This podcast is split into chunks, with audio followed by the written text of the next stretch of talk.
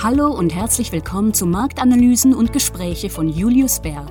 In dieser Podcast-Reihe erfahren Sie von hochkarätigen Experten, was die Märkte bewegt und die Anleger interessiert.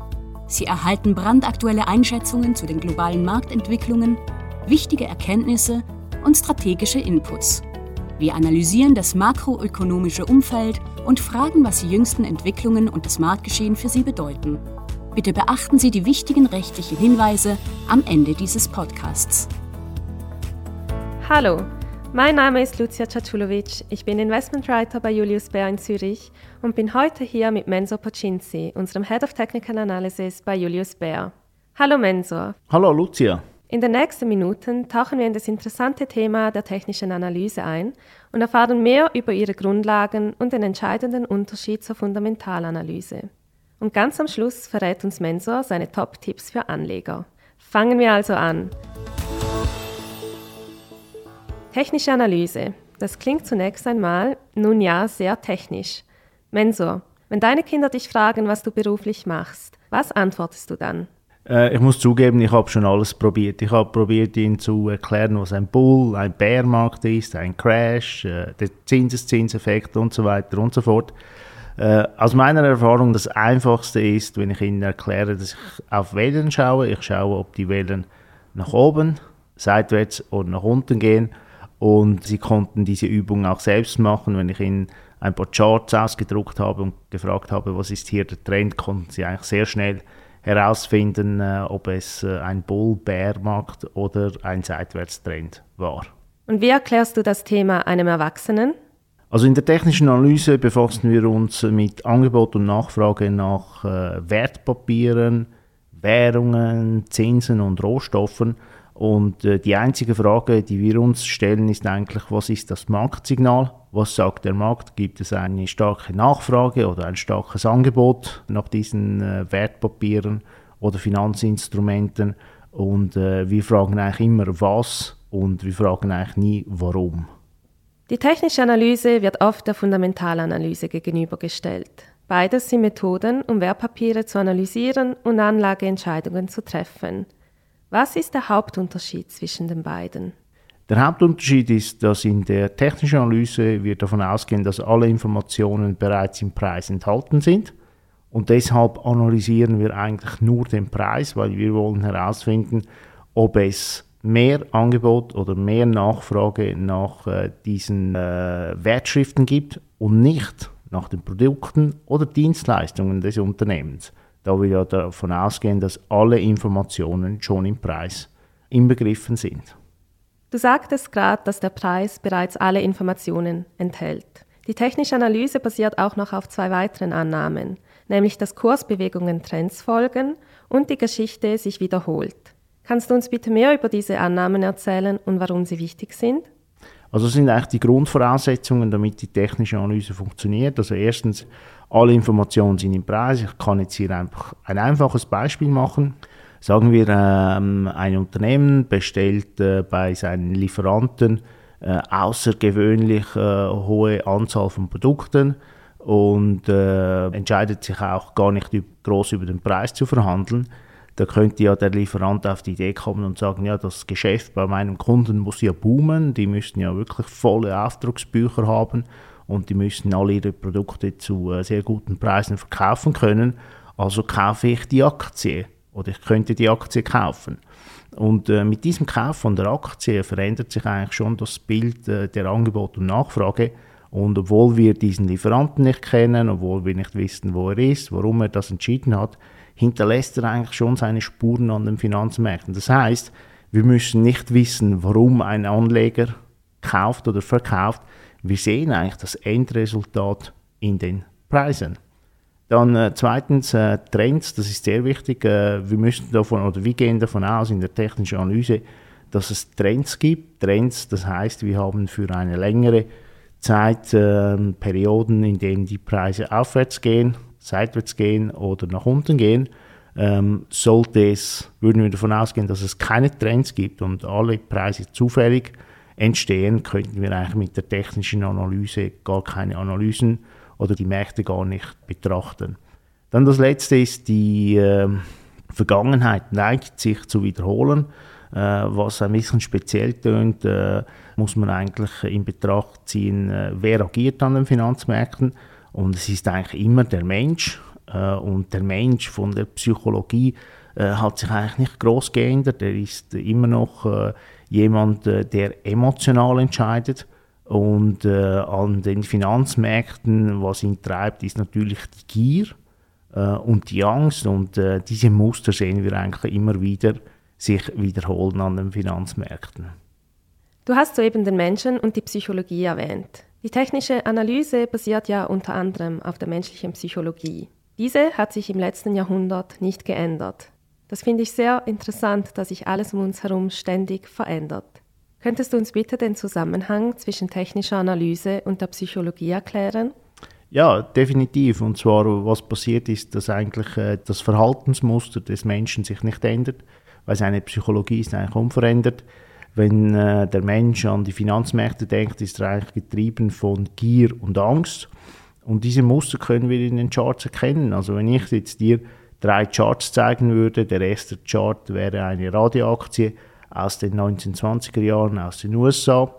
Der zweite Chart eine japanische Aktie aus den 80er Jahren und der letzte Chart eine US-Aktie in der Dotcom-Blase. Und ich würde die Daten wegnehmen und ich würde nur den Chart zeigen ohne Namen. Dann hättest du sehr, sehr große Mühe, einen Unterschied zu finden, weil es sind immer wieder die gleichen Muster, die gleichen Verhaltensmuster der Anleger. Was wir sehen, ist äh, ein Aufwärtstrend, Spekulation, das Platzen der Blase und all diese Aktien sind dann wieder um 90 Prozent gefallen. Das heißt, in der technischen Analyse setzen wir eigentlich darauf, dass das Verhaltensmuster des Menschen sich nicht ändert, da er wirklich von der Angst und der Gier getrieben ist, wenn er an den Finanzmärkten agiert. Gehen wir nun etwas näher auf die spezifischen technischen Aspekte deiner Arbeit ein. Dein primäres Ziel ist es, den Trend und die Dynamik eines Wertpapiers oder auch eines Index zu erkennen, um festzustellen, ob sich der Trend fortsetzen oder umkehren wird.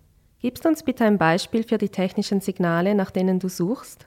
Ähm, wir beginnen eigentlich immer gleich. Äh, die wichtigste Frage ist, was ist der Trend? Ähm, ist er in einem Aufwärtstrend, Seitwärtstrend oder Abwärtstrend? Dann zweitens, was wichtig ist, äh, wir wollen die relative Performance sehen. Das heißt, äh, im Idealfall wollen wir eine Aktie kaufen, die nicht nur steigt, sondern die stärker steigt als der Gesamtmarkt, weil das äh, Schlimmste oder etwas vom Schlimmsten, was dir passieren kann, ist natürlich, du investierst in einen Bullmarkt und der Markt macht 16% äh, per annum, äh, steigt er an und äh, du investierst in eine Aktie, die nur 5% per annum ansteigt. Das heißt, wenn du die relative Performance nicht vergleichst, äh, fällt dir das eigentlich nie auf. Dann äh, letztlich schauen wir auf die Dynamik. So wie wir wollen sehen, im Zyklus äh, stehen wir am Beginn eines neuen Zyklus. Äh, ist der Zyklus fortgeschritten oder neigt er sich eher dem Ende zu? Und für das schauen wir auf den Momentum-Indikator. Nun, wir werden häufig von Informationen überschüttet. Wie wählst du die Themen aus, die du dir genauer anschauen möchtest?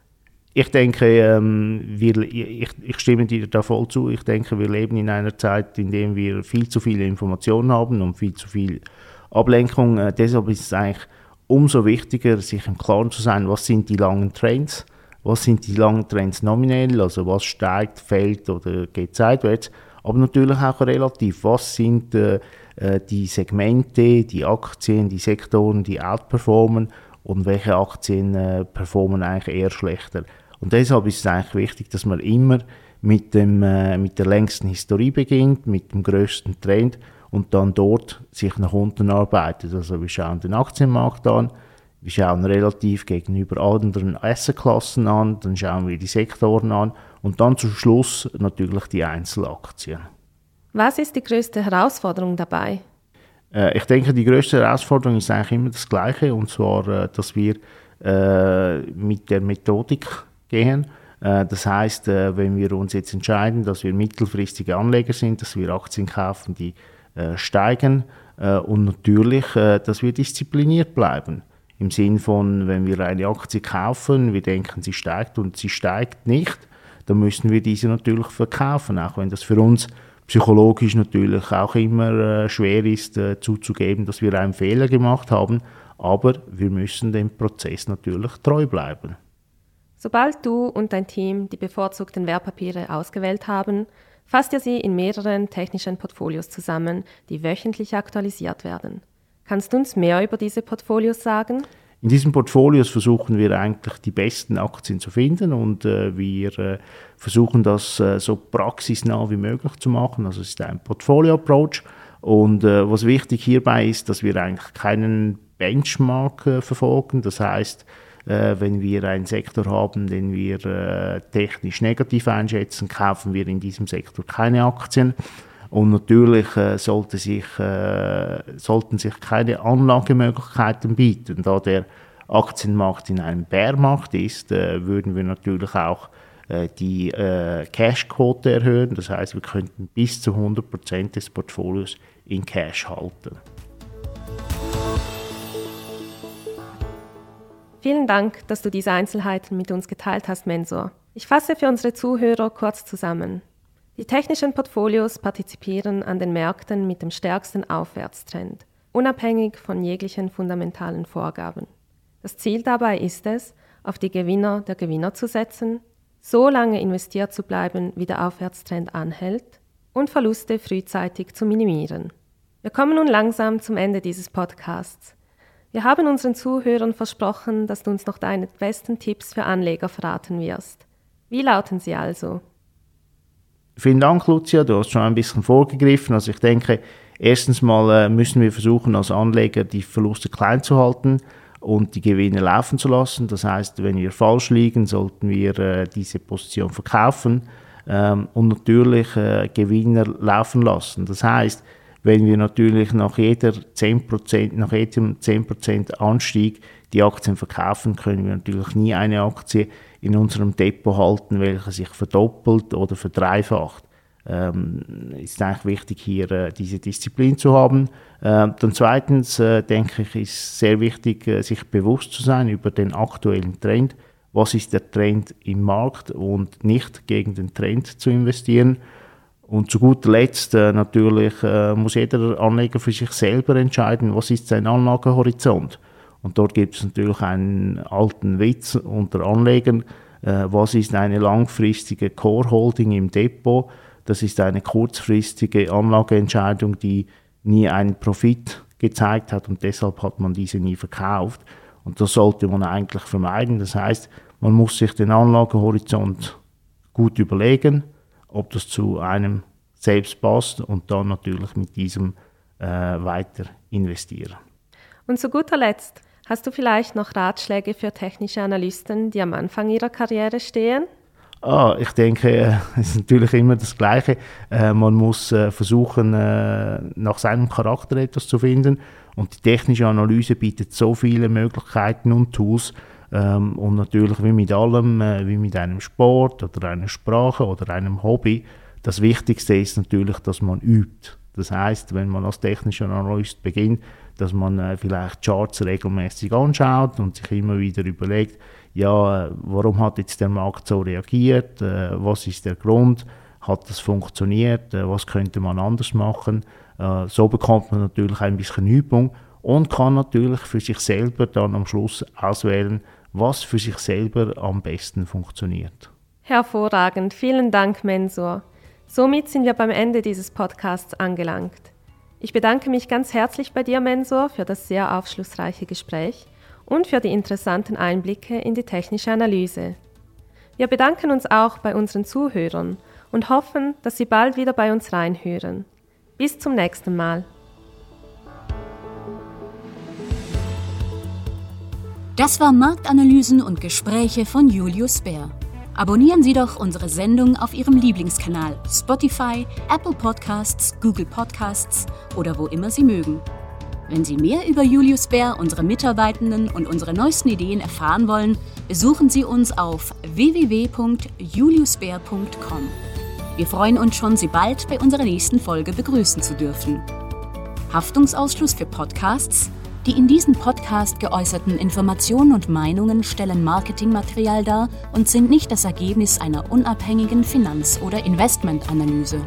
Der Inhalt des Podcasts dient ausschließlich zu Informationszwecken und stellt weder ein Angebot noch eine Empfehlung oder eine Aufforderung von oder im Namen von Julius Baer zum Kauf oder Verkauf von Wertpapieren, wertpapierbasierten Derivaten oder anderen Produkten oder zur Teilnahme an einer bestimmten Handelsstrategie in einer bestimmten Rechtsordnung dar.